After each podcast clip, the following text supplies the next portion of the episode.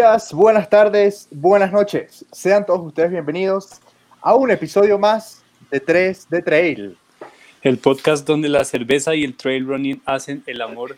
Hoy con otro invitado nuevamente. No paramos, aquí no, paramos. ¿Cómo están ustedes, muchachos? Muy bien. ¿Cómo están ustedes? ¿Bien? Muy bien. Estoy tomando bien aquí. cervecita. No estamos Pues en sí. el Irish, pero No tenemos el Irish en el corazón. Siempre. Y en, sobre todo en el riñón. Salud, muchachos, Uy. salud. Salud, Salud. muchachos. ¿Cómo, cómo va todo? Día, para mí, ayer lo estaba hablando con Kate, hoy es mi día 18. Algo así. Ya, ¿De ya no ya pero los días todavía se siguen contando. O esto se Eh, maneja por- con luz y sin luz. Y ya. No, yo creo Esto que, ya, yo- hoy es domingo, ¿qué días- día es? que si estos días son de llevar uno a la vez, no, no tienen nombre. Todos los Yo días no sé, tienen- yo, yo sé que amanece y sé que desamanece y ya no sé más nada. No sé más nada. Bueno, para empezar, de una vez, como siempre hacemos, las personas que están conectadas necesitamos que nos confirmen, que nos ven bien, que nos escuchan bien y sobre todo, desde qué parte están conectados, porque estoy seguro que hay gente desde el otro lado del charco, seguramente. Sí, Sí, total. sí, sí. Seguro Entonces, que sí. bueno, ¿cómo van las cuarentenas por ahí, por, por, por su casa? ¿Qué han hecho ustedes? Eh, no, nada, marica, estar en la casa lo más que se pueda. En mi caso, yo soy el encargado como de, de- de salir, de hacer el mercado y eso. eh, y ya, en general, pues por acá está todo muy bien. Los mercados están abastecidos. El único problema es que no se puede comprar más de una cerveza. Pero... Gran problema, pero sabes que me di cuenta que eso es nada más en el de uno. Ah, sí.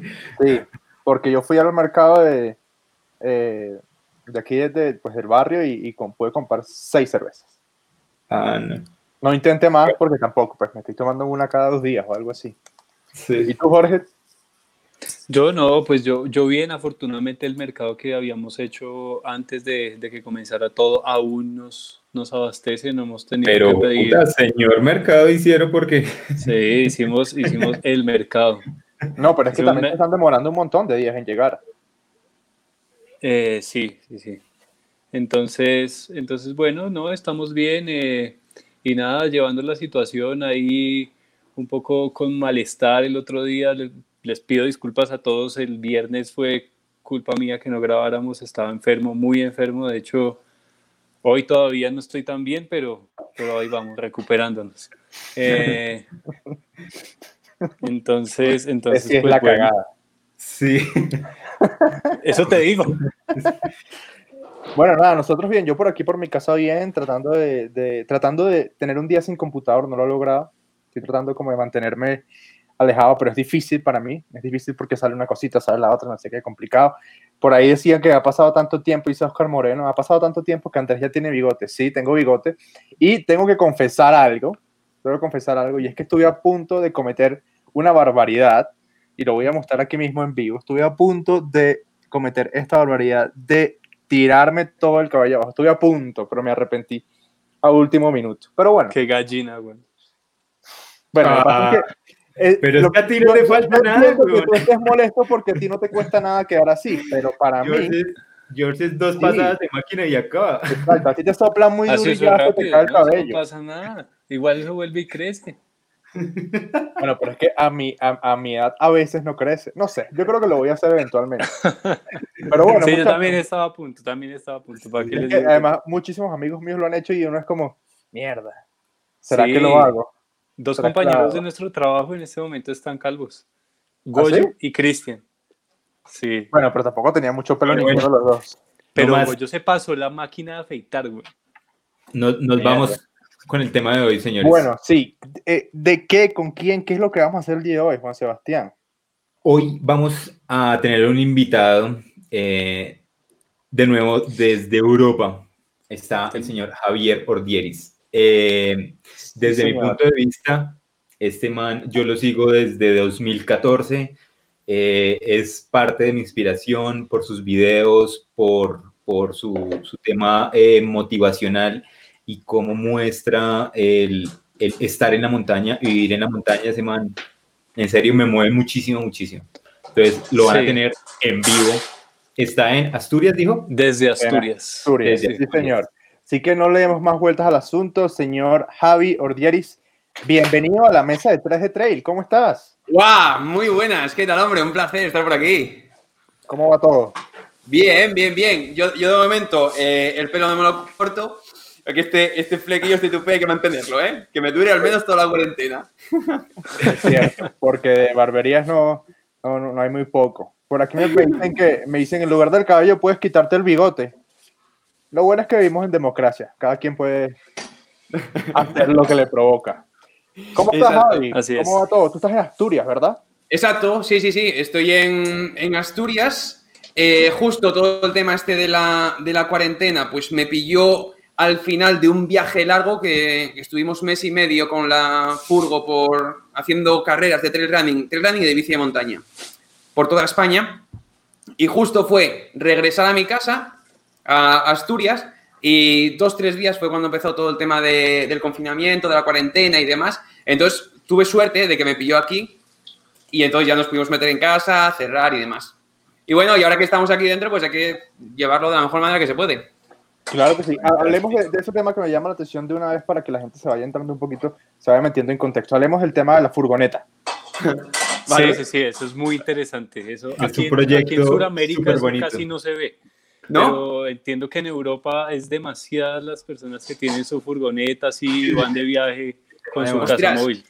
Y encima, claro, eh, nosotros que estamos metidos en, en el trail running y la montaña y demás, eh, es que se ven cada vez más. Y mola mucho, mola mucho porque las carreras también lo ven y, y entonces eh, saben moverlo un poco también las carreras. Dicen, en todas las carreras pues siempre tienen parking para caravanas, parking para furgonetas, eh, les dejan pues eso, pues como baños, cositas así, como que le dan facilidades a esa gente que va en furgo y tal. Y, y el tema de ir a la montaña con la furgo es una pasada, tío. Es una pasada. Nosotros Claro. Eh, nos hicimos, o sea, nos compramos la furgo, fue en junio, por ahí. Hicimos el proceso de, camperización para, para poder vivir dentro, que le pusimos baño, cama, cocina, todo dentro y demás, para ser autosuficiente total. Pusimos placa solar arriba, para el tema de electricidad, agua caliente, calefacción, absolutamente todo. Y entonces eh, tardamos 36 días en camperizar la furgo, en terminarla. Fueron 36 días, tío, a fuego. Rápido, A tope. bien rápido. Esos videos son fantásticos desde que la compraste a- en- y todo Ese la- proceso, sí, es increíble ver ese proceso. Buah, y, y mola mucho, tío. Y mola mucho hacerlo. Está muy guay. Porque al final, jolín, cuando construyes algo, o sea, tienes el resultado. No es como, no sé, trabajo en algo que al final es como trabajar, trabajar y no ver el resultado, ¿no? En este caso, vas construyendo eh, la furgoneta y al final es como una mini casa dentro de la furgo, tío. Y como es para nosotros, pues la haces a tu gusto y vas poniendo pues cositas, detalles, cosas que molan. Y entonces fue una, una maravilla. Cuando la terminamos, el, el primer viaje largo que, que hicimos fue a Chamonix, que a correr el Mont Blanc, el UTMB. El año Y claro, pasado. el del año pasado, sí, sí, la Sí, sí. CCC. Y, y, claro, es una, una pasada. Tú date cuenta, en, en Chamonix, eh, una semana más o menos, bueno, mejor dicho, precio de un hotel en Chamonix eh, cada noche, no sé, 100, 120 euros, una cosa así. Claro, Sí. nosotros, nosotros fuimos, estuvimos casi un mes por ahí, porque me hice el circuito todo del Mont Blanc entrenando antes Sí. y luego eh, nos quedamos ahí una semana de descanso y a la semana siguiente hicimos el- la CCC y pagamos cero euros, tío. Porque hay muchos parkings, hay muchas zonas para autocaravanas, eh, ya preparados para ello. Francia es una maravilla para ir con furgoneta. Está todo, todo muy, muy, muy, muy cuidado, muy bonito. Y, y es una pasada, tío. Y claro, gastando cero euros. Dices, ostras, tío, es que merece la pena. Vas con la comodidad de, de una mini casa, por así decirlo, y te sale mucho más económico. Y nosotros que viajamos mucho, que hacemos muchas carreras, es una pasada, tío. Y creo que, creo que las cosas que más cansan cuando uno viaja es todo el tema de empacar, desempacar, mover, cargar la maleta, Sí. no sé qué. Y cuando tienes la misma casa en todos lados, pues mucho más cómodo, ¿no? Yo La Claro. practicidad. recuerdo mucho en la primera vez que corriste UTMB, eso fue 2016, si no estoy mal, que se quedaron en Carpa, en Chamonix, con, con Paula. Sí, sí, y sí, sí. hablaste que todo es carísimo. Claro, claro. Es que es que tela, porque, o sea, el yo al, a Chamonix llevo yendo desde el 2014. Entonces, en el 2014 eh, tuvimos que coger un hotel que igual estaba a una hora de Chamonix. Porque era, lo, que estaba en Chamonix ya estaba todo vendido y lo que quedaba era carísimo. Luego, al, año siguiente cogimos eh, uno que estaba más cerca y estaba muy bien, pero pagamos muchísima pasta. Y, al año siguiente dijimos, ostras, tíos, que no podemos gastar tanto dinero para ir a hacer una carrera, ¿sabes? Que al final si te vas, yo qué sé, unas vacaciones con tu familia o lo que sea, pues bueno. Pero para hacer una carrera y tal, gastarse tanto, tanto, tanto, tanto dinero. Eh, y entonces fue cuando nos fuimos de tienda de campaña. Y viajamos mucho con tienda de campaña. Y de ahí también fue eh, decir el, cambio a una furgo. Porque al final, claro, el, claro, es un cambio de una comodidad tremenda. El pasar a tu furgoneta, y al final, claro, en la furgo tienes los armarios, es lo que tú dices, no tienes que, empacar y desempacar. Al final tienes el cajón, yo tengo mi cajón con mi ropa deportiva, mi cajón con mi ropa casual, no sé qué, aquí pongo las zapatillas, aquí pongo las de trail, y lo tienes todo organizado como si fuese, pues eso, un mini piso, una mini casita, y, y a irse por ahí con ella. Y ahora, claro, la movida fue todo tema de la cuarentena, pero teníamos previsto, ahora a principios de abril, marchar dos meses con la, con la furgo a hacer carreras también por toda España. Por acá mando una pregunta que está buena, que es si en las cuarentenas, si tú sabes sobre eso, permiten vivir en la furgoneta. Eh, conozco a gente que, que vive en furgoneta que por ahora no le están diciendo nada, pero que se están buscando una opción de irse a una casa. Ok, sí. okay, okay. sí, porque, a ver, es que, es que al final con la, con la furgo te tienes que mover. Tienes que mover para recargar agua, para vaciar agua y ese tipo de cosas. Y entonces, ahora mismo, mm, teóricamente, con la cuarentena no te puedes mover absolutamente nada. Claro. Y, hay gente que, claro, pero esto estamos hablando ya de gente que lo lleva a un extremo, no que hace viajes, sino que vive full time con la, con la furgo. Entonces, ahí, ahí ya tienen, sí, se, se, están buscando ya otras opciones. Incluso con unos chavales que sigo por YouTube y demás, les pilló en un viaje en África y tuvieron que dejar la furgo en África y ellos son de Canadá, tuvieron que volar a Canadá y dejar la furgo en África. O sea, no, me gustaría verme en esa situación también. No, no, no, para nada. Claro, es que... para entrar un poquito ya como en, lo que queremos saber de ti, ¿sí? Eh, aquí en, eh, pues en Colombia, imagino que en España es igual y tú debes estar como metido ahí en ese meollo. Eh, desde que se, se, se generó toda esta situación, eh, pues todo el mundo quiere generar contenido. Todo el mundo quiere publicar cosas, ¿sí? Y creo que está muy bien, de hecho lo hablábamos en nuestro episodio anterior, que todo el mundo quiere generar contenido, pero que a veces hay que frenar un poco y decir, ya va, ¿sí? Vamos a pensar qué es lo que vamos a hacer. Eh, generemos contenido, mandemos información, pero que sea algo estructurado y que la gente disfrute. Entonces, eh, pensando todo eso, ¿Te, refieres ahora durante la cuarentena o te refieres al Telegram en general? No, no, no, ahorita durante, la cuarentena que todos queremos, todos sentimos esa necesidad de generar contenido.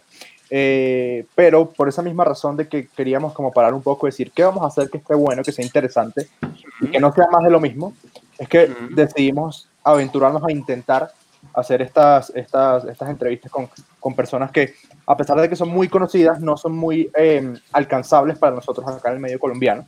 Eh, y por eso, pues, de hecho, Jorge te escribió a ti y, pues logramos concertar esta entrevista. Y como te comentamos antes, no queremos llevarla por el tema del performance, del rendimiento deportivo, de cuántas repeticiones tienes que hacer este ejercicio. No, porque eso es algo muy repetitivo, ¿sí?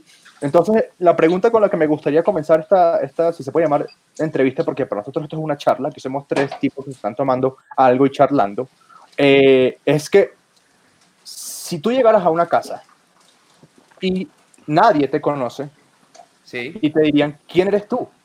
¿Sí? Imagínate que esto es como Alcohólicos Anónimos, pero de trail. ¿Sí? Solo que aquí no somos, aquí no somos alcohólicos.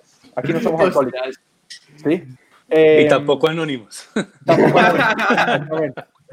¿Tú qué le dirías a la gente? ¿Quién es Javier Dieres? Ostras, tío, pues eh, no sé, a ver, Javier Dieres es un tío que corre por el monte, que corre por la montaña, que disfruta saco y que tiene una ilusión enorme, tío. Yo, creo que esa sería mi, forma de, de, definirme, tío, porque al final lo que, lo que más me mueve en las carreras y lo que, sobre todo, lo que hace que me mantenga motivado año tras año y carrera tras carrera y, demás, es sobre todo ilusión, tío. En el, en el, momento en el que perdí esa ilusión, ya sería, ya no molaría. Ya no, ya no habría un motivo por el que hacerlo, tío.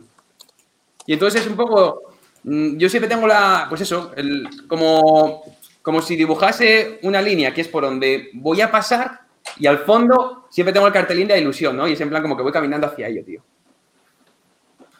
Bien, me, gusta esa forma de verlo. Guay. Eh, uy, Dios. desde, ¿Desde cuándo amas la montaña tú? ¿Tienes como un referente que tú digas, hubo una, una primera experiencia, pues desde un siempre? ¿Sabes qué pasa? Que, que yo la amaba y no lo sabía. Porque, a ver, eh, yo vivo en Asturias y en Asturias tenemos montañas, eh, flipas, exagerado, unas montañas tremendas y, por todos lados. Tenemos un montón de parques naturales, eh, un montón de diferentes tipos de montaña, de diferentes altitudes, etc. ¿Qué pasa? Que yo siempre he crecido aquí y yo siempre he visto la montaña ahí y yo de pequeño era ciclista, luego fui ciclista de montaña, luego corredor y entonces como que, como vivía entre montañas, no lo apreciaba. La montaña, pues sí, está ahí, siempre estuvo ahí desde que nací. ¿Qué pasa? Cuando me fui a vivir a, Londres, llegué a Londres y digo yo, bueno, vamos a ver, eh, ¿cuál es la, lo primero que hice? ¿Cuál, es la montaña que está por aquí? Venga, quiero ver algún pico para que me sirva para, entrenar, para poder subirlo. Y, seguro que si, hay un pico cerca, seguro que hasta hay unas vistas de Londres desde arriba que son espectaculares. Así que venga, voy a mirar cuál es. Y pongo a mirar y hostia, tío, o sea, aquí no hay nada. Yo creo que aquí no hay nada. Poniéndolo en Google y todo, tío. Yo, pero sí, tío, aquí no hay montañas, pero ¿qué es esto? Y pero no, puede ser verdad. Y en Londres estuve un año. Y estuve desesperado, tío. Desesperado. Y ahí fue un poco, ya cuando me empezaba a dar cuenta, yo, ostras, espera, espera, porque ya no es eh, el mar o la playa o otros aspectos, sino, hostia, espera, que la montaña es algo que debe estar siempre presente en mi vida. Y después de Londres me surgió una, una eh, una oportunidad de trabajo en Alemania, en Düsseldorf. ¿Qué fue lo primero que, hice cuando, cuando vi la oportunidad de Düsseldorf? Ir a Google y poner montañas Düsseldorf.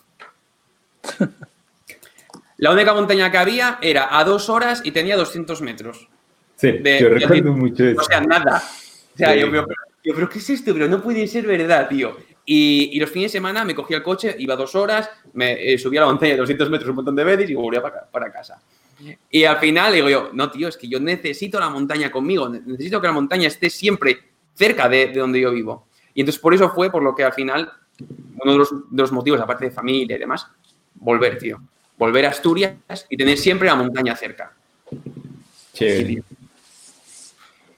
claro. Eh, bueno, eh, ya contaste, ¿no? Que, que, al principio eras ciclista, luego ciclomontañista, luego corredor de trail. Eh, de, todas estas, de todas estas oportunidades que has tenido a ir a, la montaña en cualquier tipo, en cualquier medio, eh, ¿cuál es la que te ha dado más, más sentimiento? ¿Con cuál, ¿Con cuál tienes mejor recordación? ¿Con la bici o yendo eh, corriendo? Y, y, de pronto no nos cuentes de una carrera en especial, sino de una experiencia en específico que hayas vivido en la montaña que, que la llevas siempre en la memoria, o sea, de, esos, de esas experiencias que te sacan de, del, de lo común. Vale, el, aquí, aquí también es eso, eso, otra historia, es otra movida, porque yo he hecho ciclismo de carretera desde los 14, los 14 años a los 19 años. Eh, ¿Qué pasa? Que en esa edad, pues me molaba mucho la bici y competía y entrenaba mogollón y me esforzaba mucho y tal, pero al final tampoco era muy consciente de lo que estaba haciendo. O sea, es decir, sabía que estaba entrenando, compitiendo y, ya, ¿no? ¿Qué pasa? Que luego después, con los años, ya vas tomando ya como otra perspectiva, ya vas pensando un poquito más. Y dices tú, joder, tío. O sea, gracias a que en esos años, que son los años quizás más complicados, que es cuando un poco más tonto estás, ¿sabes? Es lo que te digo, de ir por aquí de fiesta y ese, tipo de cosas. Eh, gracias a que durante esos años mantuve ahí como una disciplina, entrenando con, con, la bici y demás, cogí unos hábitos, unos hábitos, pues eso, de mantenerme siempre sano, de una dieta, de entrenar, de competir, etcétera, etcétera, que al final ha hecho que, gracias a esos años, toda mi vida, tío, se base, se base en ello. Y entonces yo creo que eso es lo que, lo que más me mola, tío. Quizás ahora disfruto muchísimo más con el trail running que lo que disfrutaba antes con la bici, pero gracias a la bici, eh, yo creo que ahora toda mi vida gira en torno al deporte, tío. Y eso, eso, eso mola. Sí, yo, yo creo que aquí nos sentimos eh, identificados, ¿no? Un poquito los, los, los tres. Total. Eh, aquí hay tres preguntas que me gustaría responder. ¿Qué, pasa, qué, qué pasa con esto? Porque ya nos, nos pasó la semana pasada con Jordi Zaragoza. Y es que uno quiere, siente la necesidad y, y- y lo hace de que todo el mundo pueda hacer su pregunta. Pero como Ah. estamos hablando de un tema que nos gusta tanto, no nos damos cuenta y nos extendemos. Entonces, vamos a Mm. pasar absolutamente todas las preguntas, ¿sí? Vale. Eh, pero tratemos de hacer las respuestas un poco concisas. Comencemos con esta. Javi, vimos tu gran desempeño en el Ultrafjord. ¿Te gustaría venir a correr un trail en Colombia? Joder, claro que sí, claro que sí. Y, y, ostras, tío, y, hay, que hacer, hay que hacer algo para... eh, porque tengo que salir más de Europa, tío. El, el año pasado fue la primera vez que, salimos de, Europa para, para hacer el Ultra Fjord. Y, y desde luego eh, me tenéis que hacer recomendaciones de, de carreras, pasarme a alguna que, que vosotros me... eh, que creéis que son la- las mejores o las más recomendables de Colombia y tal, y para echarle un ojo y poder ir. Lo que pasa es que, claro, el, el tema de los billetes y eso es que es un rato de, de caro. Bueno, vosotros me habéis dicho que vinisteis a Transvulcania y tal, pues lo sabéis, claro. Listo. Siguiente pregunta. Esta es desde España. ¿Has corrido, Vale. tienes pensado correr la Gorbella Susien o Susien en el País Vasco? El- nunca la, no la he corrido y este año estábamos hablando de correrla, la, la Gorbella, que si no me equivoco, eh, creo que era para septiembre, octubre en el, en el País Vasco. Esta es una de las, de las carreras con, eh, posiblemente de las, de las carreras con más nivel de, del trail running en España. Es, es brutal el, el nivel que, que hay. Y, y los corredores del País Vasco, o sea, eh, flipáis. Tú si ves, si ves a un corredor del País Vasco bajar, flipas. O sea, yo no, no- no sé cómo, cómo bajáis en Colombia, pero en el País Vasco están locos de la cabeza. Creo que aquí aquí no es más de que- subir. Sí, aquí somos Sí, más subir acá, aquí. acá somos muy, muy buenos subiendo. Yo creo que esa es la, la identidad del corredor colombiano. No te adelantes, no te adelantes al episodio número tal, no te adelantes. Bueno, viene, viene, otra y a través de esta quiero eh, eh, poner la siguiente pregunta. Bueno, esto no es una pregunta, pero pues te hablan de que el documental de Segama fue muy bueno, dice eh, Hugo Rojas. Eh, y a mí me gustaría, a través de esta pregunta, ir a mi pregunta. Y hablando de documentales, yo había visto ya hace mucho tiempo, no sé, el, el documental de Javi del UTMB 2017. 6-6. Este, seis. 16. Em, en el que Javi pues corre la, la- el Ultratel de Mont Blanc, ¿sí? Em, y eh, bueno, yo sabía que lo había visto y dije, quiero volver a verlo. Y le decía a Javi antes de, de, pues digamos, de cámaras, le decía que me dio unas lágrimas porque, porque A todos. porque Uy, carajo, creo. carajo, A mí también. estos últimos 5 8 minutos del documental son, son fuertes. Pero a lo que quería, a lo que quería eh, llevar esto es eh, basado en algo que pasa en el documental y es como en uno de los puntos críticos de la carrera. eh, estás con tu chica y, y ella te está grabando mientras habla contigo y ella te dice algo que, que a mí me han dicho o, o que me ha Uy, pasado sí. y que, y que, y que dije, wow, de- es una situación complicada. Y ella, te decía algo como que tú no eres el que estás acostumbrado a motivar a la gente. ¿Cómo ahora tú te vas a desmotivar? ¿Sí? Y, y mi, mi pregunta va encadenándolo un poquito con todo lo que estamos viviendo en el mundo hoy en día. Y es que, ¿cómo hacer uno, cómo hace esa persona cuyo trabajo o cuya vocación es motivar a la gente cuando no hay motivación? Porque eso pasa, ¿sí? Porque estoy seguro que hay días que te levantas y dices, no quiero hacer nada, no me molesten, no quiero hacer nada. ¿Cómo, cómo se motiva el que motiva a la gente? El motivador. Pues a ver, pues es complicado porque al final, jolín, tenemos días como todos, ¿no? De, de más motivación, de menos motivación, de más ilusión, menos ilusión y de más ganas y menos ganas. Por ejemplo, ahora cuando, cuando empezó la, la cuarentena, eh, yo tenía muy claro, y, y mi pareja también, Paula, tenía muy, muy claro el, el rol o la posición en la que íbamos a estar durante todo este periodo, ¿no? al final, en este periodo, pues tienes dos, dos opciones, o bien quedarte mirando el calendario y tachando los días, tachando los días, tachando los días y pensando y solamente pues eso en cuándo voy a salir y la carrera que voy a hacer o lo feliz que era antes, etcétera, etcétera, ¿no? O la otra posición, el otro rol, que es el decir, mira, eh, vamos a estar X días en casa, estos X días van a ser la hostia, van a ser lo máximo y vamos a intentar que esa ilusión y esa motivación, mantenerla durante todos estos días. Y dure lo que dure. ¿Qué pasa? Que dentro de, dentro de, ese, de ese rango, obviamente, pues claro, hay días en los que dices tú, me cago en 10, pues no me apetece grabar un vídeo. O no me apetece ponerme en, Instagram o no sé qué. Y ahí también, eh, que en el documental se vio guay. ¿Cómo nos compenetramos también eh, mi, pareja y yo? Porque, por ejemplo, en el momento en este en el que yo tenía una debilidad clarísima y, yo estaba más cerca de decir mm, que le den por culo a UTMB y me voy para casa. Y fue ella, tío. Fue ella cuando dijo, venga, ahora es en plan como cojo el mando, tiro del carro ¿eh? y, empujo de ti hasta meta. Y que fue lo que hizo, tío. Y al final, a ver, es que mm, los, vídeos que, hago es la puñetera realidad, tío. Y, lo mismo nos pasa en casa ahora, durante este periodo. Porque este periodo no deja de ser un ultra, tío. Un ultra que hay que luchar, un ultra que hay que darle elija, un ultra que hay que machacarlo y un ultra en el, que, en el que vamos a salir de aquí, tío, y en el que vamos a llegar a meta. Y, y cuando yo estoy bajo, pues Paula tira. Y cuando Paula está abajo, pues yo tiro. Pero al final, tío, te compenetras y, hay, que darle caña y hay que, y hay que tirar para adelante, macho. Y, cuando no se motiva uno, se motiva otro. Pero aquí hay que, hay que ir a saco siempre, tío. Aquí siempre a saco. Siempre, siempre a pinchu. Sí, sí, yo, recuerdo mucho esas frases tuyas. Hay, hay un ejemplo y, voy a ponerlo en, la mesa eh, para que si pueden escribirle un mensaje. No sé si han visto la situación que está pasando Ivonne Sugasti. El man está desmotivado mal, muy desmotivado. Y es, una de eh, esas personas que, te, hace pensar eso. Él es, él es muy, muy motivador, pero en este momento está falto de motivación y está bien, bien hondo. Vi, un vídeo vi un vídeo de él. La verdad que en estos últimos días no lo he seguido. Es que no he podido casi ver vídeos de YouTube porque estamos continuamente eh, grabando vídeos aquí y, no he podido seguirlo mucho.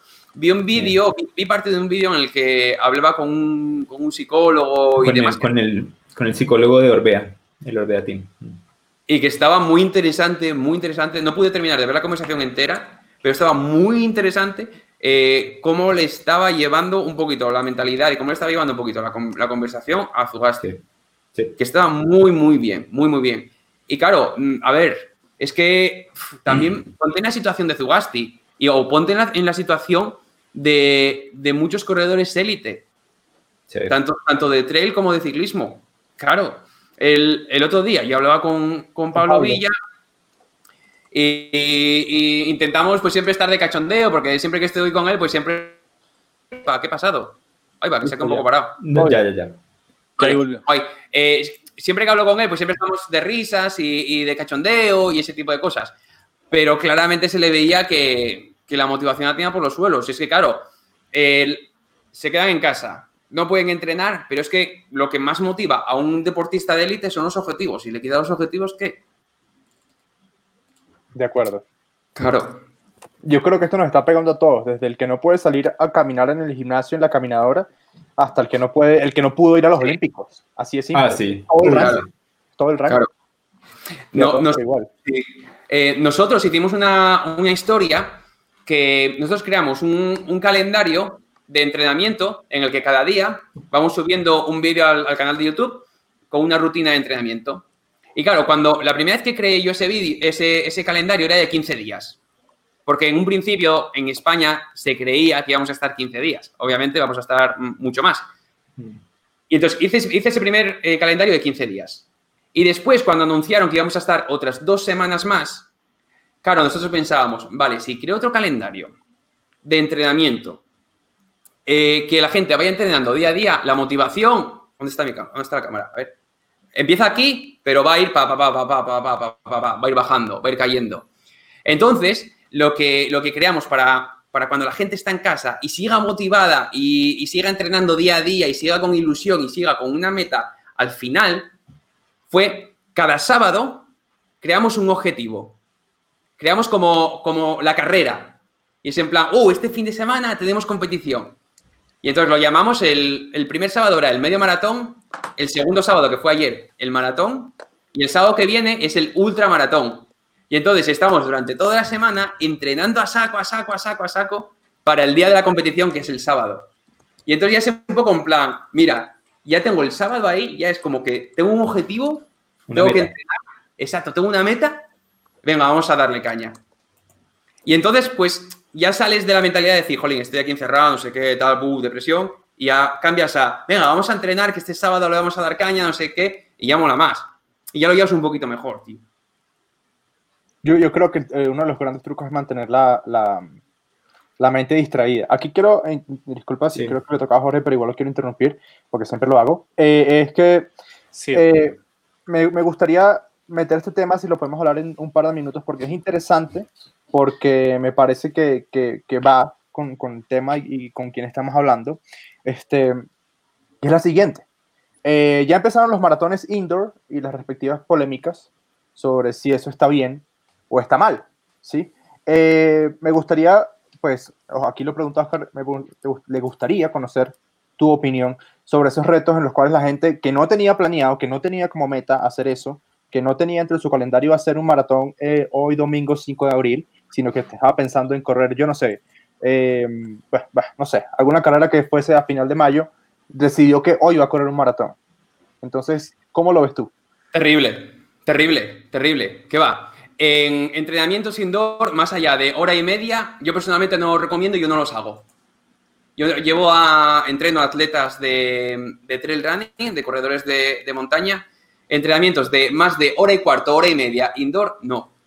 No, porque uno, psicológicamente son muy duros y, luego el, desgaste físico, la sudoración, etcétera, es muy distinto al, a, entrenar en el exterior. Entonces, incluso eh, yo personalmente recomiendo, si por ejemplo quieres entrenar un poquito más, dices, tú, venga, pues hoy es eh, domingo y ya estoy acostumbrado, o sea, es decir, eh, ya tengo una buena base física de, previamente de- del historial deportivo, por así decirlo, y dices, venga, hoy domingo quiero entrenar un poquito más, es más preferible, por ejemplo, hacer una hora por la mañana y una hora por la tarde que no hacer dos horas seguidas.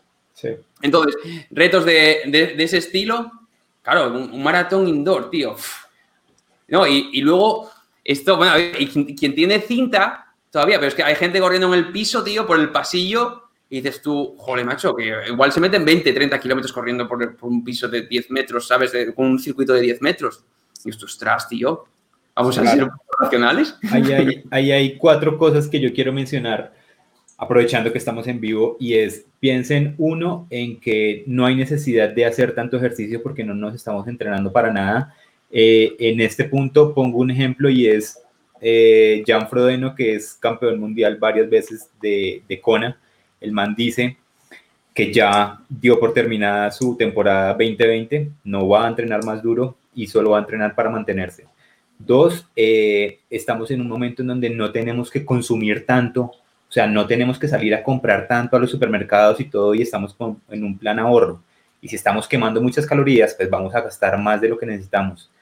El tercero es, no hay necesidad de quemar tanto y cuando estamos ha- haciendo una maratón en la casa, en un pasillo, eso quiere decir que hay un plan de recuperación del cuerpo y se van a bajar la- las defensas, que no es la idea en este momento.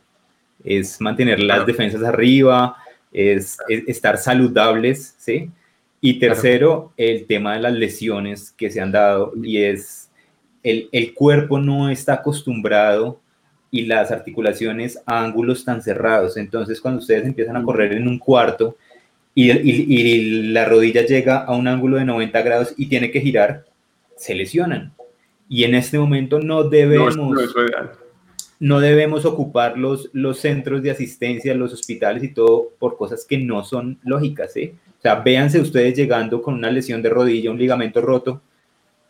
No, Van a no es lógico. Te van a decir, dale, Dale. Sí, Claro, sí. Claro, con razón, claro. Claro, claro. Yo, yo creo que ahí también hay, hay una cosa que entra dentro de lo, de lo psicológico y de lo mental. Es que hay, o sea, no está mal estar mal. Si un día te levantas y no quieres hacer nada, no lo haces. Porque es que esto es una situación psicológica que nosotros ninguno había vivido. ¿sí? Entonces, eh, por ejemplo, doy un ejemplo. Nosotros hace como que como 10 días, Jorge, no menos, terminamos un reto de, de hacer escaleras en el edificio. Y el Ajá, último día era sí, subir sí. 168 pisos. Como a los tres días, yo fui a hacer, dije, voy a hacer 100 hoy para, como para mantener. Y no pude hacer más de 60 porque no, no podía. Y dije, ¿sabes qué? Voy a parar. Primero, porque no tengo por qué estar enfermándome. Segundo, porque si no quiero, no quiero, no lo hago. Y tercero, porque arriba no, no hay ninguna línea de meta que me esté esperando. ¿Sí? Entonces, es también de- dejarlo llevar, no, no machacarse a, a entrenar porque sí, porque necesito y porque tengo que estar fuerte. No. Sí, Sí, de, no- hecho, no hay- de hecho lo que pasó con, con, digamos, eh, con el reto, que te acuerdas que yo lo comencé a hacer fue no por la cantidad de pisos, sino por la cantidad de desnivel del edificio, que se, se- es como que yo creo que se duplica el, el esfuerzo que hay que hacer y, la cantidad de veces que hay que subir. Entonces yo, marica, yo no lo pude hacer eh, los cinco días seguidos. Yo tuve que parar, hice los primeros tres seguidos, luego paré un día, hice el cuarto y paré dos días y hice el quinto porque no podía, o sea, la, la cantidad de, de acumulación que generaba eso era demasiada. En el último día claro. hice como hora y media en las escaleras, eso es una locura. Y es, es un tema, por favor, en serio, a la gente no, no, no, no, es, no es momento de estar haciendo retos complicados. Lo decía Claro. el otro día, le, le hacían una, una, una pregunta a Egan Bernal, ex campeón del Tour de Francia, y él decía, No, no, no, no. Campeón del Tour. Campeón. Eh, sí, decía Claro. eso, eh, Actual en este- campeón. por dos años seguidos. y por dos años, sí, yo creo. Es el, es el único momento, sí, en este momento es- es como una, una pretemporada muy larga. Hay que mantenernos, hay que mantener un- una línea ahí constante. No dejarnos caer, pero no meternos como vi la semana pasada, una persona, creo que fue en España, se mandó como, como 340 kilómetros en rodillo. Y decía, ¿para qué? Madre mía. Es que, es que hay, hay que diferenciar ¿eh? entre mantenerse activo y, y como tener una rutina de entrenamiento diaria, pues eso, pues, pues para estar sano, a Exacto. pasar a un, a un extremo. ¿Qué pasa? Que claro, también eh, mucha gente está aburrida en casa ahora también. Claro, pues el- no pueden ir a trabajar, tienen que estar en casa. Eh, hay gente que trabaja desde casa, pero otra gente que no, y entonces, claro, Sí. Eso le- les crea un poquito más de ansiedad y dice, oye, que tengo tiempo libre, venga, pues voy a doblar sesión, voy a meter tres sesiones de entrenamiento. Cuidado, cuidado, porque eso al final, una semana tras otra, tras otra, el cuerpo no lo va asimilando y es lo que, lo que decís vosotros de, de las lesiones. Es que no es el momento para lesionarse ahora. Claro, tú, Uno, es que uno eso- ahora. Exacto. Claro. U- Uno, eso. Y dos, piensen, es algo muy obvio, que si hoy se meten cinco horas de rodillo, mañana no van a hacer ni media hora. Y pasado mañana por lo menos, no sé, 40 minutos y así. Entonces es mejor hacer una horita diaria, dos horitas diarias muy suave, viéndose una serie y no reventarse un día y quedar una semana de recuperación. Eh, Sí. bueno, vo- volvamos aquí a- al, Al tema. del coronavirus. Eh, yo, yo te quiero preguntar por do- dos cosas que tienen que ver las mismas. Tu carrera favorita de trail running Vale. y la carrera de trail a la que nunca volverías. Hostia, oh, la, la segunda, eh, cuidado, eh. A ver, eh, Te la- la- sorprendería la respuesta de Jordi Zaragoza. Sí. Host- a que le- no, no he visto la entrevista, a que adivino cuál es. Tienes que verla. Yo, cre- yo creo que puedo adivinar. A ver, el- haz un intento. El, el año pasado lo vi por allí y estaba muy enfadado. ¿Es, es- es en los Alpes o qué? No, no, no. Eh, no, no, de hecho tratamos Ah, ese vale, tema. pues, Tratamos ese tema que estás hablando. Hablamos Ah, vale, de ese vale. tema, pero, pero él no, no, no dijo de esa carrera. Ah, vale, vale, vale, vale, vale. Eh, a ver, carrera favorita. Carrera favorita, eh, tengo dos. Tengo dos, ¿vale? A mí las carreras por etapas me, me gustan mucho, mucho, mucho. Y entonces, una de ellas es Eurafrica Trail, que es, es una carrera, hostias, muy, muy, muy, pero que muy recomendable. Es en, en tres países, en dos continentes. Es una etapa, se hace en España, otra etapa se hace en Marruecos, en África, y otra etapa se hace en Gibraltar. Y mola muchísimo, muchísimo. Y está genial porque hay mucho momento de traslado, con lo cual hay mucho momento de hablar con gente, de, charlar, de vamos a cenar juntos, comemos juntos, desayunamos juntos, tal. Y entonces ya no solamente ir, correr y marchar, sino que, que eso mola. Luego, otra que me gusta mucho, el, que es obvio, es, es Mont Blanc, es el UTMB. Y es, aparte de la organización, de la gente, de mediáticamente lo que es y tal, es que es precioso, tío. O sea, mm, dar la vuelta entera al Mont Blanc y verlo por todos lados es una maravilla. Y ahora, la que no me gusta, tío, ostras, es que no lo sé. Tío, deja de pensar, ¿eh? Deja de pensar, porque es que nunca. A ver, yo es que las carreras que hago no, es al azar, porque son carreras que me recomiendan o bien eh, amigos que tienes dentro del trail o organizadores de otras carreras. Y entonces ya, ya es un poco como que voy a tiro fijo. Y evito aquellas que, son, en plan, que se ve que es para, que lo único que quieren es ganar dinero. Sino que voy a las que son guay organizadas y tal. Pero, pero a ver. Mientras, mientras piensas eso, mientras piensas la respuesta, yo te quiero preguntar exactamente de eso que acabas de decir. ¿Qué piensas de, el, el, de esa parte comercial que está tomando el trail? O sea, que está abandonando un poco como la esencia y se está volviendo muy comercial, muy de carreras, muy de, sí, de, de, de lo que pasó en UTM con el tema de las fotos, ¿sí? Vale, a ver, es que es un, es un tema complicado. Entonces, a ver, es que eh, también depende un poco cómo lo enfoquen, porque sí que es cierto que puede ser, eh, o sea, que, lo lleves, llevarlo desde un punto de vista comercial, eh, puede ser entendido como, o sea, puede ser entendido como algo positivo, es decir, creas un buen plan de comunicación, ¿sabes? Para que, para que tu carrera sea conocida, eh, pues a nivel mundial o, lo que quieras, ¿vale? Con buenos corredores, etcétera, pero siempre manteniendo unos estándares, siempre manteniendo de, decir que el, corredor es siempre lo primero, es lo principal y es lo más importante. Y para ello, pues debes de tener, pues yo qué sé, pues unos habituamientos determinados, un marcaje determinado, eh, unos premios para los primeros también determinados, etcétera, etcétera. Eh, yo personalmente apoyo y, quiero que el trail running siga creciendo. Porque yo creo que va a traer cosas positivas, cosas muy positivas. La esencia del trail running es que no creo que, la tengamos que perder en, ese sentido. Porque al final yo creo que se puede seguir manteniendo. Porque al final la carrera, tío, o el, o el trail running es en montaña, es en un medio natural y es en un medio salvaje. Y lo que mola es estar en la montaña. Y no sé, tío. Claro, no, sé. No sé, el... Sí, sí, entendido. Es que.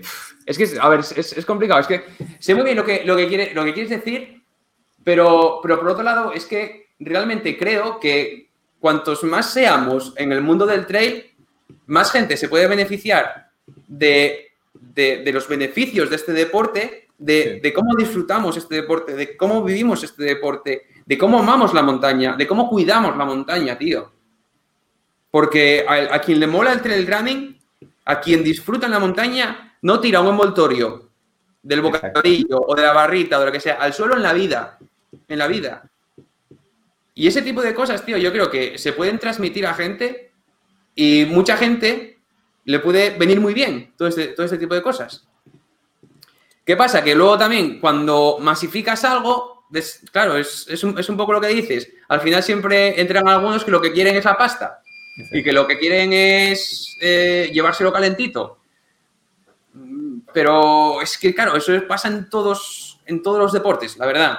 A mí me gustaría mucho que en el trail running eh, se metiesen mucho más los medios de comunicación y los medios de comunicación potentes para hacer que esto creciese. Al final, si el trail running crece, si hay una mejor y mayor comunicación, va a haber más atletas, va a haber más nivel, va a haber más competencia, va a ser más atractivo. Sí que es cierto que lo que, lo que decimos, esa parte negativa que viene cuando algo va creciendo, hay que mantenerla bien abajo y bien, ¿no? bien, tapada. Pero, pero yo creo que sería positivo para este deporte, tío. Yo pienso que, yo pienso que aquí el deporte, Javi no lo sabe, yo soy organizador de carreras aquí en Colombia desde hace ocho años, ocho años, siete años. Em, yo pienso que uno debe ser congruente, tanto el organizador como el corredor. ¿En qué sentido?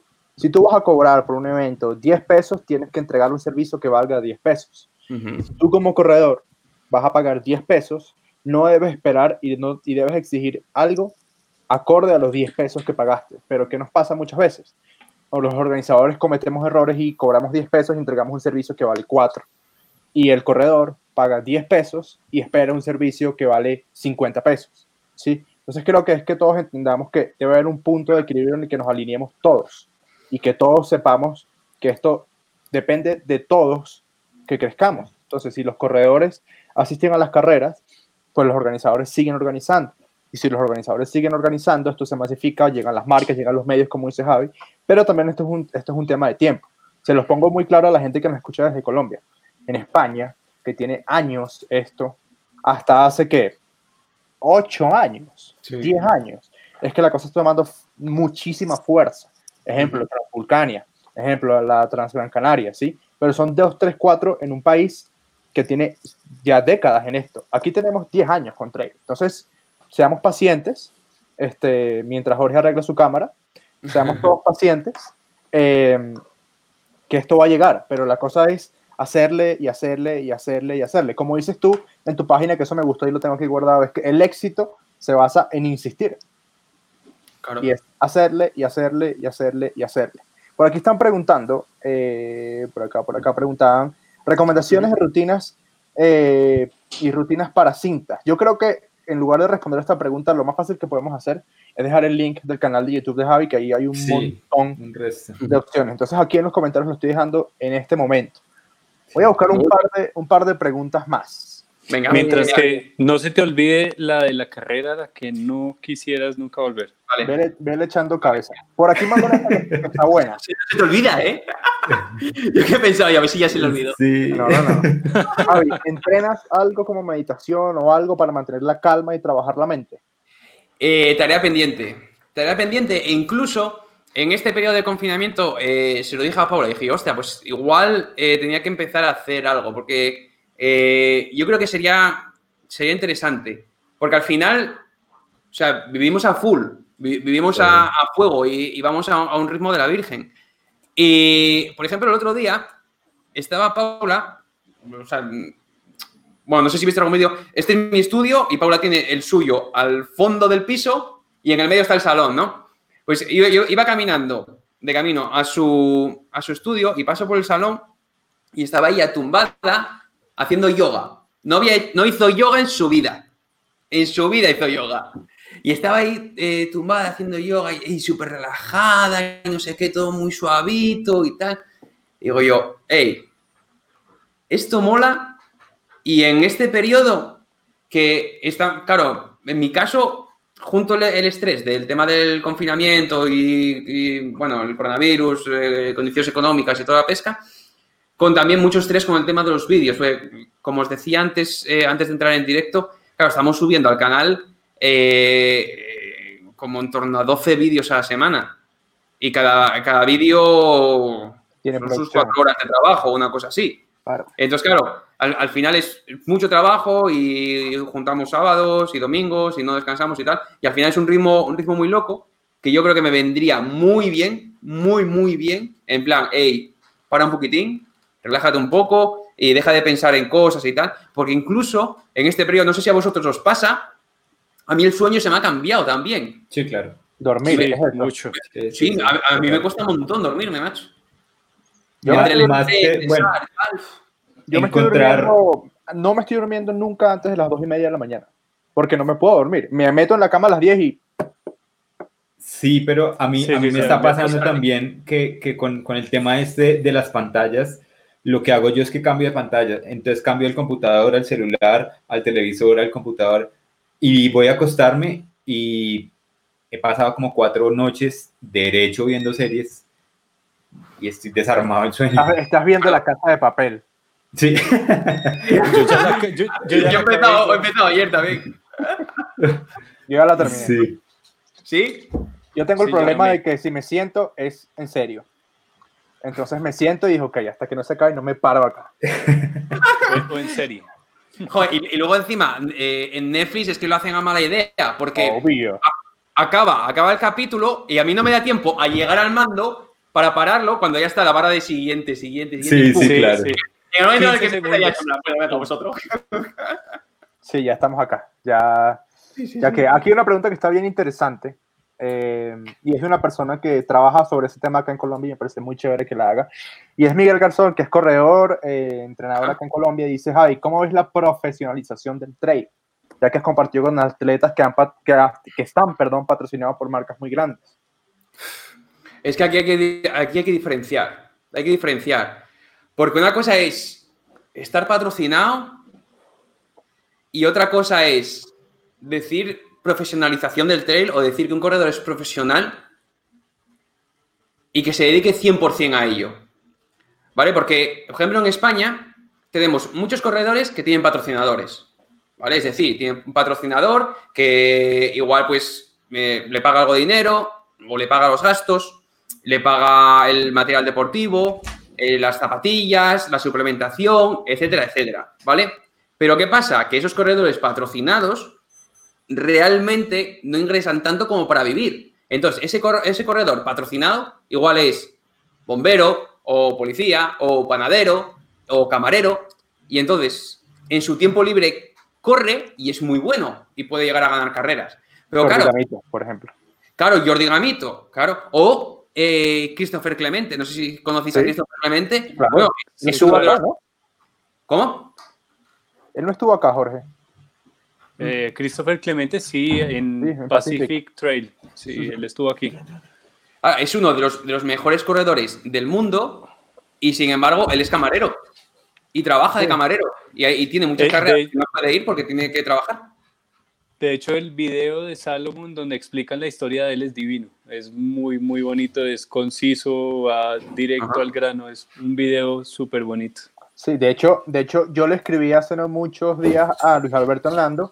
Sí, Le dije, mira, a ver si tienes un chance. Me dijo, loco, ahorita estoy trabajando más que antes. claro. Porque él es, él trabaja en la policía. Sí, Guardia de montaña. Correcto, exacto. Entonces, claro, eh, profesionales, profesionales de verdad que puedan vivir de esto y que se dediquen 100% a esto, eh, yo ahora mismo conozco tres en España, ¿Quiénes son?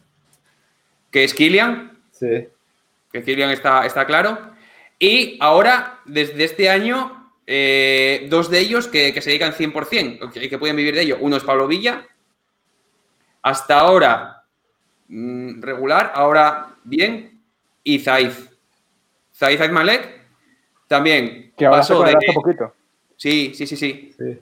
Pasó de, de casi, casi, casi que lo echaban de España porque él vino ilegal de Marruecos, etcétera, etcétera. Consiguió- nacionalidad y, y ahora se puede, se puede decir que se dedica 100% a correr. Resto de, resto de corredores, bueno, Pau Capel, perdón, Pau Capel. Pero Pau Capel desde hace un año, año y medio, dos años máximo. Es que Dos es, años, sí, por es es a lo que vamos, es a lo que vamos. Y entonces, claro, ahí, ahí está también un poco el, el problema que tenemos dentro del trail running y, y- y lo que limita un poco el crecimiento también. Porque al final, si no entran marcas, si no entran medios y si económicamente pues no se puede, no se puede mantener o no se pueden profesionalizar los corredores, claro, va a haber corredores que van a decir ellos, eh, igual son buenos corriendo por la montaña, pero dicen, mira, si yo quiero vivir de mi, de mi rendimiento, igual tengo que ir al asfalto y dedicarme a hacer eh, maratones de asfalto, porque a lo mejor ahí consigo más patrocinios y, y- y puedo vivir de ello que no al trail. Y claro, es que es una movida. A mí me parece súper interesante esto, este aporte de, de Javi, porque es que eh, creo que es algo suramericano. eh, y es que acá se pretende, sal- o por lo menos esa es mi percepción, y creo que tanto Juanse como Jorge comparten eso, es que nos queremos saltar un montón de pasos, ¿sí? Antes de, de que el trail sea masivo y por ende sea atractivo para las marcas y haya dinero, ¿sí? Eh, Muchas veces la gente dice, no, es que aquí no hay apoyo, es que aquí no, la gente no, las marcas no ayudan, o las premiaciones, por dar un ejemplo, son malas, o el gobierno no, no ayuda. Buenísimo, pero es que hay que pensar como un empresario y es listo, si yo voy a poner mi, mi plata para que tú seas un corredor o para que tu carrera crezca, yo necesito que esa plata se vea reflejada en lo que tú vas a hacer. Y aquí estamos hablando, estamos en el siglo XXI, estamos en el 2020, ¿sí? Aunque no sé si este año al final lo vamos a contar o no dentro de, dentro de la historia del planeta, pero, pero estamos en 2020 y hoy en día hay que tener discusión de marca, hay que generar contenido, hay que mostrar, ¿sí?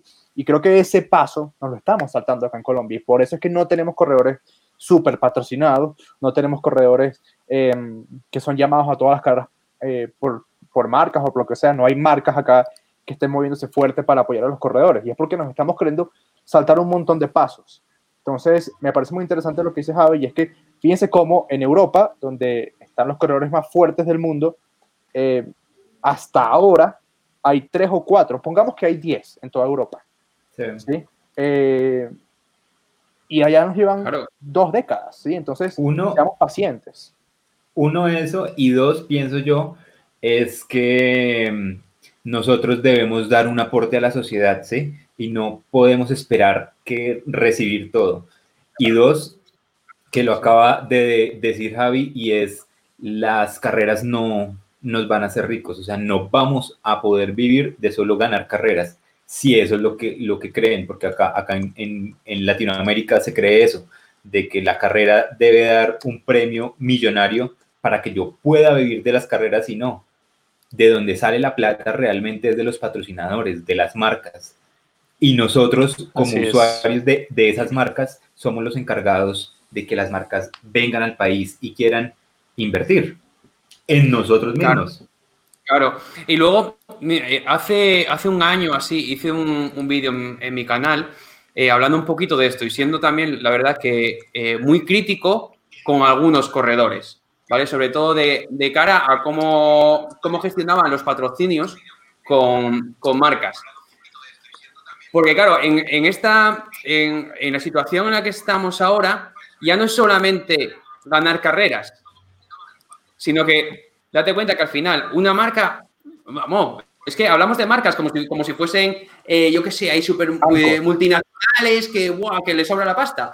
Y a, y a lo mejor en muchas ocasiones es una empresa pequeña con 10 trabajadores y dice, venga, voy a hacer un esfuerzo y tú, chaval, que corres bien, venga, te voy a patrocinar.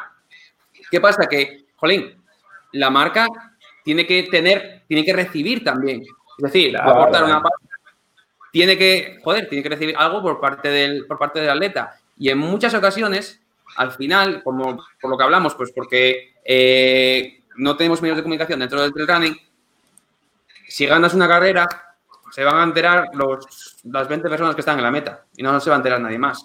Y eso no va a hacer que la marca que apostó por ti y que puso una pasta de la Virgen y que arriesgó su dinero apoyándote a ti, vaya a recibir algo. Sí. Entonces ahí está. Pero claro, si, si te fijas en, si te fijas, por ejemplo, en, en Kilian, en Pau Capel, en Pablo Villa, en esos corredores que quizás en Europa son ahora los que, mejores resultados tienen, pero también tienen una estrategia de comunicación brutal por detrás. Tú fíjate, fíjate Kilian, o sea, los miles de seguidores que tiene, eh, siempre, todos los días en sus redes sociales hay algo, en la página de Salomon con algo de Kilian siempre hay. Está todo muy estudiado, tío. Y al final, eso también es lo que le lo, lo que le da retorno a, a Salomon. Claro, es que, es que, por ejemplo, no sé, es que ahorita, ahorita se me va, pero en, en algún punto debió ser así. Ya, ya pasó el punto en que Salomon tenía a Killian para que ganara. Salomon tiene a Killian porque es Killian. claro, claro. ¿sí? ¿Sí? Claro. Y, por, y, quiero meter eh, como el otro lado de, de todo este paquete y es lo siguiente. Quiero traer aquí a la mesa, mm, pues, obviamente sabes quién es, no sé qué relación tengas con él, pero quiero hablar por un minuto de Valentín San Juan. Valentín San Juan es un tipo que, eh, más allá de la historia que tiene de que era gordo, que no sé qué, bla, bla, bla, que son muchas historias así, es que hoy en día es un tipo que tiene los patrocinadores que todo el mundo quisiera tener. ¿sí?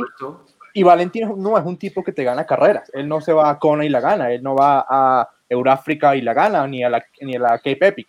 Pero es un tipo que comunica de tal manera que tiene encima a, a BH, tiene encima a Salomon, tiene, tiene Salomon y ahí es al mismo tiempo. ¿Tú sabes lo que es eso? Eso no es, no es en vano. Sí.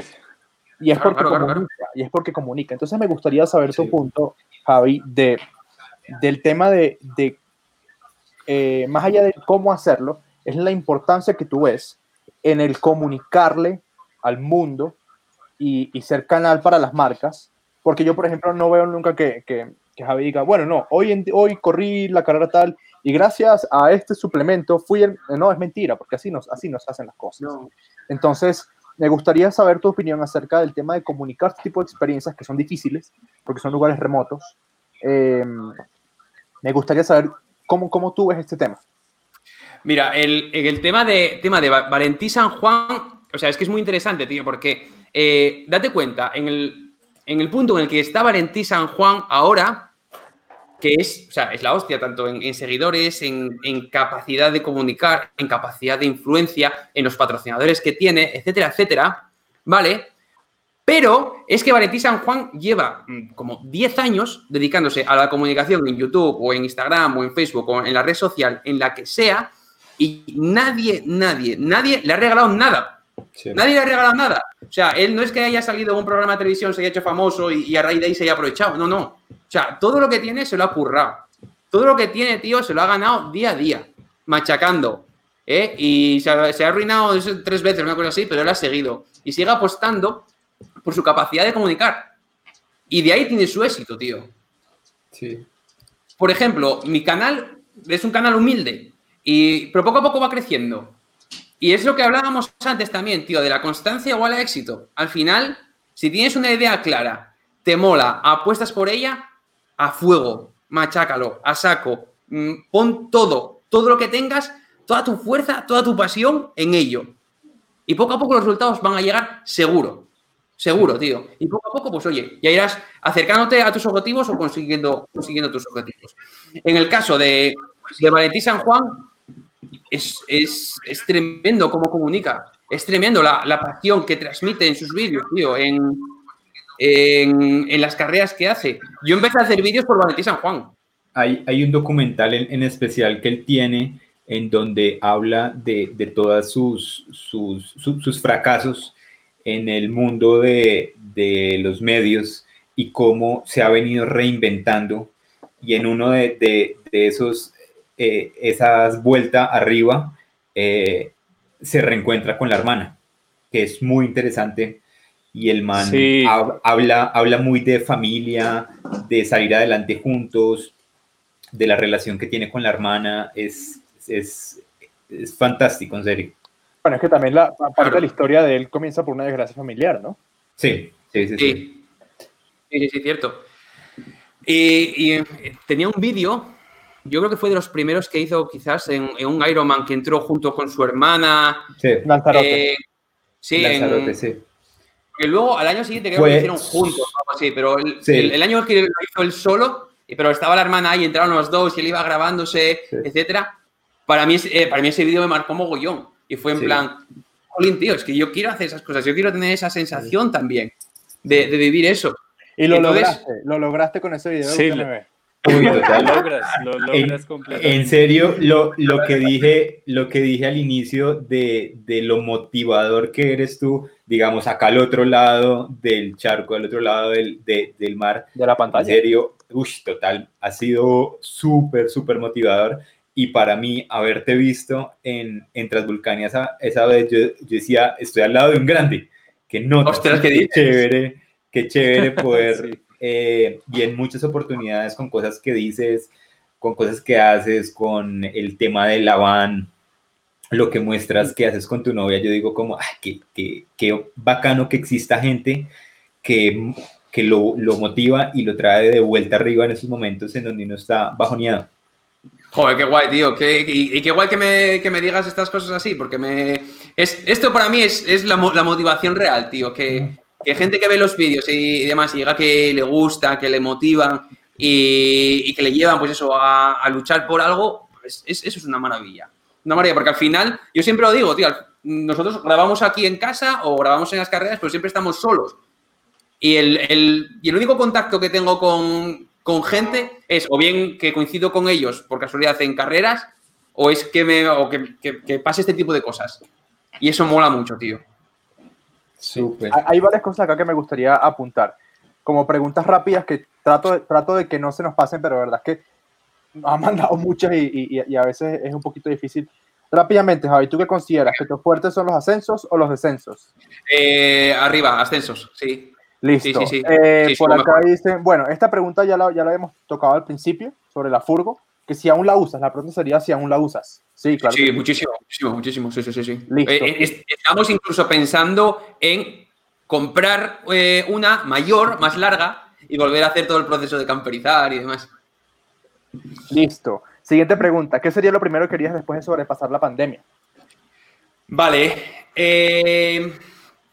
pues Ah, bueno, aparte de ir a ver a mis padres, a mi sobrino, a mis hermanos y el resto de familia, lo que haría, y además es, curioso porque sería hacerlo solo, porque quiero hacerlo solo, que es eh, uno de los picos en los que yo suelo entrenar, que, lo tengo por aquí, aquí cerquita, a 10 minutos eh, con el coche, es Además, es una canal, es una subida que es súper, súper, súper, súper, súper dura, tío. Y luego arriba en el pico tienes vistas tremendas. Subir la canal a fuego, a saco, a pinchu, a tope, y llegar arriba. Y no hay cosa, tío, que más mole que esos dos, tres minutitos que paras en la cumbre, que no oyes nada, que no se oye absolutamente nada, que no hay un ruido, que tienes unas vistas espectaculares. Y eso es lo que voy a buscar, esos dos, tres minutitos de silencio. De cumbre, en silencio y en la cumbre que yo quiero. Lo que, lo que llaman el momento blanco, que es cuando uno llega y se encuentra consigo mismo y... Ese, tío, ese. Es, eso quizás es lo que más extraño en estos días y en lo que menos quiero pensar también. Siguiente pregunta rápido. Javi, que no se sabe cuándo vuelva. ¿Alguna... Sí. Exacto. ¿Alguna vez has pensado en hacer alguna carrera a tope sin preocuparte por el tema de grabar con el fin de tener un buen resultado? Eh, a ver, sí, sobre todo al principio. Sobre todo al principio. Siempre lo, pensaba y decía yo, oye, si no llevo la cámara, pues igual tengo. Eh, igual puedo mejorar un poquito el tiempo o mejorar algún puesto tal, pero ¿para qué? Si no tiene ningún sentido. O sea, al final, eh, a mí, para mí es mucho más gratificante el poder sacar un buen vídeo y transmitirlo y que la gente, pues eso, pues que le guste, les emocione, ría, llora, etcétera, que yo hacer un décimo puesto, un quinto puesto o, ganar una carrera, es que me da igual. Porque al final eso es, eso es un momento y se va, tío. Pero que una historia esté grabada, esté ahí puesta en YouTube y que la gente la pueda ver y la puedas compartir y demás, es una pasada, tío. E incluso yo muchas veces, tío, el, el vídeo de UTMB, yo me, lo, yo me lo he visto un montón de veces. claro, porque me mola mucho. Y yo, joder, qué guay, tío. Además, vídeos no los veo, pero los, los, que son de carreras así un poco especiales, hostia, me mola mucho. Además que seguro, estoy seguro que si Javi llega algún día a ganar una carrera sin grabar, la gente va a decir, ¿y el video? Sí. claro. ¿Cómo, ¿cómo, los consta? ¿Cómo los consta que ganaste si no hay video? Sí, sí.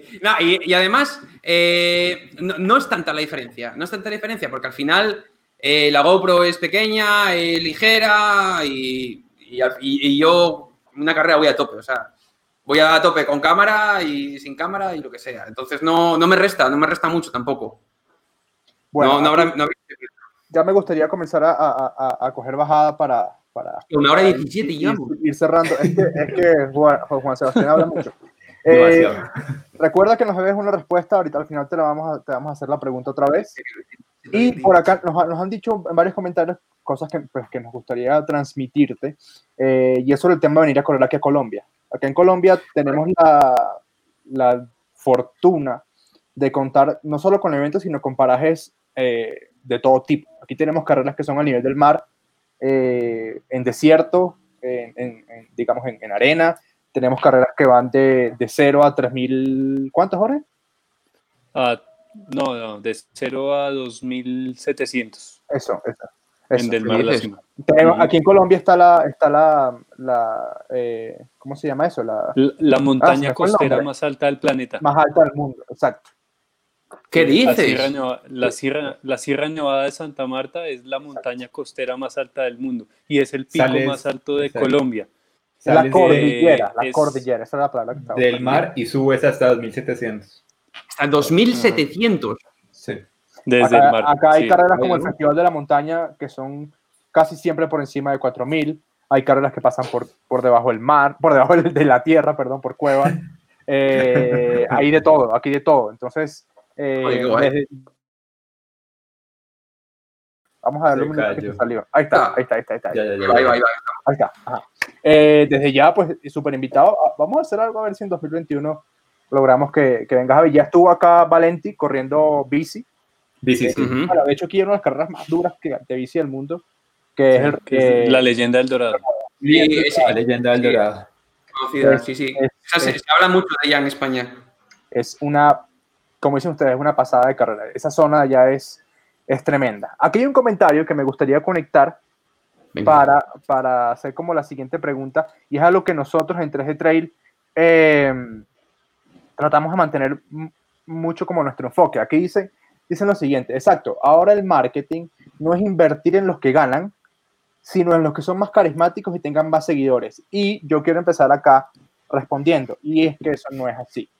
Aquí no importa la cantidad de seguidores que tú tengas, sino lo que importa es el arraigo y la conexión que tú tengas con tu gente. Se los voy a decir así para que tengan un poquito de, de, de- de perspectiva. Valenti San Juan tiene 340 mil suscriptores en YouTube. Javi, que sigue siendo un monstruo, tiene 63 mil. Nosotros en 3G Trail no hemos llegado a 300 suscriptores en YouTube. ¿Ok? Pero ¿qué pasa? Nosotros desde 3G Trail hemos logrado tantas cosas con la comunidad que lo más importante, más allá de los seguidores y de lo bonito que te veas y lo carismático que sea, es la conexión que tú puedas generar con la gente que te sigue, sean cinco tipos o sean dos millones de personas.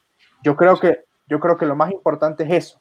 Entonces, eh, eh, esto lo quiero llevar a la pregunta y es, ¿cómo, cómo tú manejas, o más bien, qué, qué sensación te genera esa comunidad que tú seguramente algún día soñaste, pero no te imaginaste que fuese como lo es?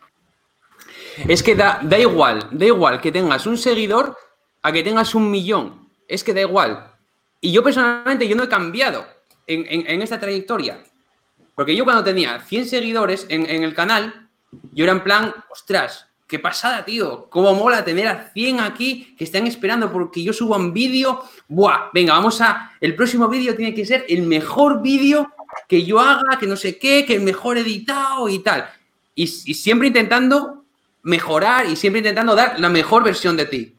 Y da igual, da, da igual eso, que tengas uno, que 100, que 100.000, que un millón. Da exactamente igual.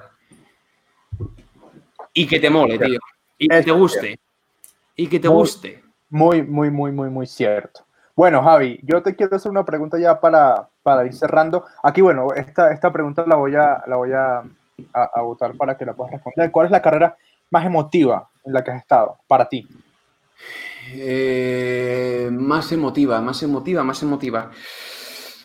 Vale, la. Este año corrimos el, el Eurafrica Trail y fue una situación muy. Una situación un poco complicada y un poco difícil. Hicimos un documental sobre, sobre ello también. Y fue sobre todo porque dos días antes un familiar de Paula se fue, se murió. Y, y aún así, porque la- esta era, Eurafrica era una carta que íbamos a hacer por parejas, Paula y yo, juntos, y aún así, eh, Paula quiso ir a Euráfrica y quiso hacerla, quiso terminarla para llevarle la medalla a, a su familiar que se, que se había ido.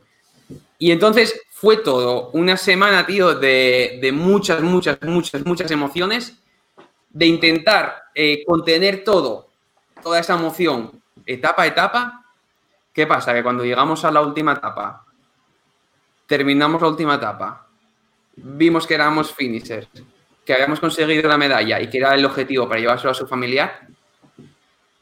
O sea, Claro. eso fue, fue espectacular, fue espectacular. Fue, y además, mm, pues eso, uno de los, de los momentos deportivos pues, más gratificantes.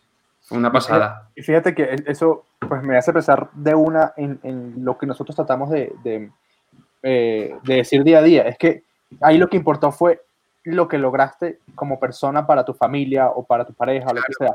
Aquí nadie está hablando en qué posición quedaron, de si les dieron premios. Eso no importa. Porque Sí. ahí, de eso no se basa el trail, creo yo. Por lo menos esa es la opinión de nosotros tres. Sí. Claro, claro, es, sí, es, que, es que es totalmente distinto. Y, y yo al final en, en las, en las carreras, a mí me da igual quedar el, el 100 que el 300 que el 500. Pero si Vale. tengo que elegir entre la posición e intentar transmitir lo que siento en carrera, está claro que voy a saco por ello, tío. Uno de eso, y hay, hay un premio que no te va a quitar nada en la vida y que toda, toda la gente te lo va a valorar, eh, y es el, el poder mover fibras. Esas fibras, esos sentimientos que tú mueves, esa, esa motivación, vuelvo y te digo, que, que le das a la gente para volver a la montaña, para salir a correr, a, a correr con un propósito, eso se transmite, ¿sí? Y, y tú eres como uno de, de esos eslabones de esa gran cadena en donde nosotros vamos atrás y vamos aprendiendo de personas como, como vos y seguimos. eh, Claro. Y se eso pasa mola el mensaje. Y, y mola mucho, mola mucho porque, por ejemplo, eh, hablamos de Valentín San Juan. Valentín San Juan es como mi referente y yo empecé a hacer vídeos gracias a él, con lo cual es como mi fuente de motivación, Valentín San Juan. En mi caso, a lo mejor soy la fuente de motivación de otra persona y luego esa persona de otra persona y esa persona de otra persona. Y eso mola mucho, tío. Y eso mola mogollón. Y el, y el poder transmitir eso y en diferentes, diferentes personas y que esa cadena continúe, mola, mola muchísimo. Y yo personalmente, pues obviamente valoro mucho más eso, pues yo qué sé, porque tener un, un trofeo aquí de una carrera que gané hace cinco años. Nosotros, aquí, quería- decimos, nosotros aquí, Sí. aquí decimos que, primero, tenemos unos stickers, de hecho, que dicen, yo no soy Killian Jornet. Porque nunca lo vas a hacer, es mentira. Pero tú eres el Killian Jornet de alguien. Sí. Y así vas. Aquí están, aquí están, mira. Ahí está, es- yo no Jornet. O como mola eso. Sí. Y porque otro, otro, otra cosa con el sticker es, yo no quiero ser Kilian Jornet, yo voy a la montaña para encontrar Ujú. quién es Juanse, quién soy yo en esta vida, ¿sí? Kilian ya se encontró y a, y a Kilian lo conocemos mucho, pero quién soy yo en este momento y, y ese, ese es el, el, como el punto de conexión en donde la montaña ayuda a conocerte. ¿Mm? Bueno, muchachos, Totalmente. última ronda de preguntas. Comienza Juan.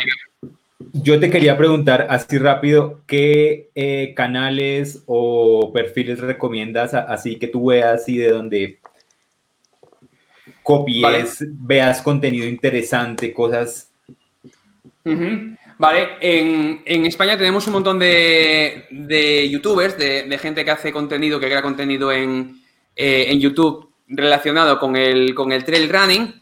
Entonces, eh, uno de ellos que seguramente conocéis, que lo está haciendo muy bien, tiene muchos vídeos de entrenamiento, de teoría de entrenamiento y demás, que es Juan María Jiménez. Además es corredor élite y corre muy rápido, pero hizo top 10 en Mont Blanc y hace muchos vídeos. Sí, sabemos. Luego, eh, ¿qué más? Eh, tenemos por ahí a otro que se llama B-Finisher, que también eh, hace vídeos de trail muy, muy buenos y tiene algún documental muy chulo. Otro también que es que vive cerca, cerca mío y además tenemos eh, muy, buena, muy buen rollo, muy buena conexión. Y esto es lo que yo digo de los eslabones, porque yo vi a Valentín una vez y me motivó. Y entonces, Sí. y yo una vez a una carrera que se llama Los 10.000 de Soplado en Cantabria. Este chaval que se llama Helio me vio con la cámara, se motivó y empezó a hacer vídeos. Y a raíz de ahí eh, hemos creado una, una relación, una amistad y que mola mogollón. Y es Helio de Pedro, también, que hace, hace- crea mucho contenido en, en YouTube. Y le sigo mucho y hablamos mucho. Tenemos un grupo de WhatsApp en el que, no sé, somos un montón de, de youtubers del trail running en España y que hablamos a, a diario, porque mola mucho. Porque, por ejemplo, hay medios de comunicación que a los youtubers nos tienen un poco de tirria. Sí. Porque, porque es algo como algo novedoso, ¿no? Es, no somos tele en sí, no somos radio en sí, como, como estaba, eh, como históricamente no están posicionadas, sino que somos algo nuevo que ha nacido por ahí, ¿no? Pero sin embargo, pues estamos creando un poquito de ruido. Y entonces hay medios que no, que nos- no, no, no nos quieren aceptar, por así decirlo. Sin embargo, entre youtubers nos llevamos muy, muy guay. Y siempre intentamos colaborar, siempre intentamos echarnos, echarnos una mano para seguir mejorando y demás. Nosotros creemos que al final YouTube es muy grande y hay sitio para todos y al final vale más mm, Sí. colaborar y echarse una mano entre nosotros que no andar a- a- dándose de palos, la verdad. De acuerdo. Eh, bueno, voy yo. Eh, Venga. Yendo hacia el lado donde estábamos hace un rato en las carreras, para que Sí. pienses si quieres decir la, la que, la de la pregunta, y si no, igual a mí me gustaría mucho saber, eh, aquí entre nosotros tres, solo hay un- una persona de los tres, que es Andrés, que ha terminado 100 millas. Eh. Juanse y yo no hemos hecho nunca 100 millas, tú sí. Eh, en este momento, ¿tú ves en las ultradistancias de más de 100 millas un objetivo o no? ¿Y cuál es esa carrera que en este momento es un sueño que quisieras hacer eh, y que no has podido hacer nunca? Eh, yo por ahora no me planteo más de 100 millas.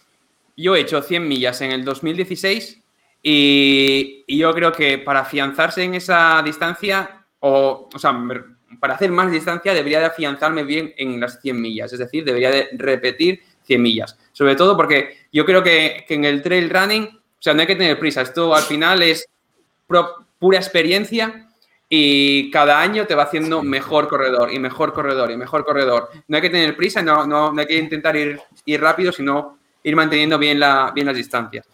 Y entonces, el, mi, mi objetivo, que sería a dos años, sería volver al Mont Blanc y sería volver otra vez a hacer las 100 millas. Después de ahí, de un objetivo que llegas tú, pues yo qué sé, a los 40 años, por ejemplo, que me quedan 7 todavía por, por llegar. Eh, hacer otra un poquito más larga, de, de una distancia más larga, pues estaría el Tour de Gens. Que el Tour de Gens son 330 en, El doble. en los, en los Alpes y bastante más salvaje que el Mont Blanc. Bastante más salvaje que el Mont Blanc. Entonces, eso sería como una perspectiva ya, ostras, muy, muy, muy a largo plazo. Muy a largo plazo. Y, y te contesto, a la carrera que no volvería a hacer. Eh, Estamos entre amigos, solo somos 70, no te preocupes. sí, claro, y luego, luego esto no queda por ahí ni nada, ¿no? Eso nadie lo vuelve a ver nunca, nadie. Me, me voy a, me voy a librar así un poquito de la, de la pregunta, porque la que no volvería a hacer, y, y es real, sería un maratón de asfalto. Hice el, hice el- hice el maratón de asfalto de, de Düsseldorf en el 2015, que mi objetivo era bajar de tres horas, bajé de tres horas y dije, yo aquí no vuelvo, pero en la vida.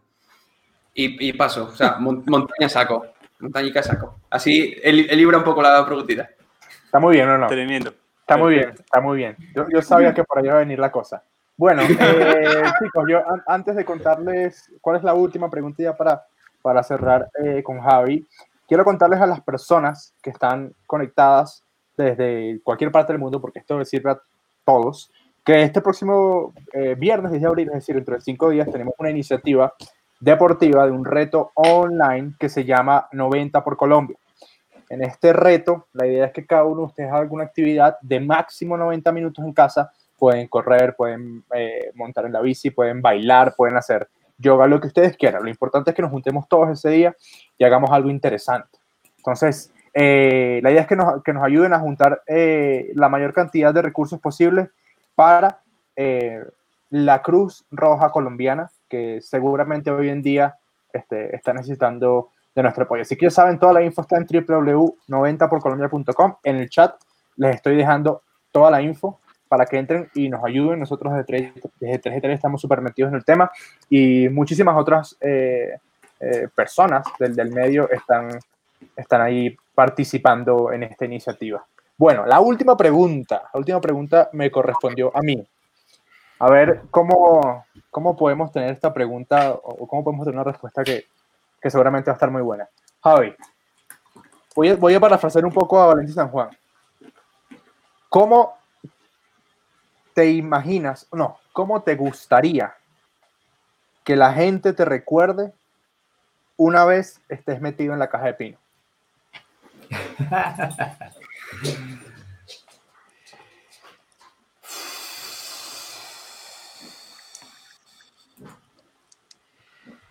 Yo creo, tío, que me gustaría que me, que me recordasen como un tío que se reía mucho, tío. Como un tío que se reía mucho. Y en toda mi vida, y no me digas por qué, siempre me río mucho, tío. Y, de, y por ejemplo, con los vídeos creo que es algo que quizás pueda transmitir como cierto optimismo y, y algo positivo y demás.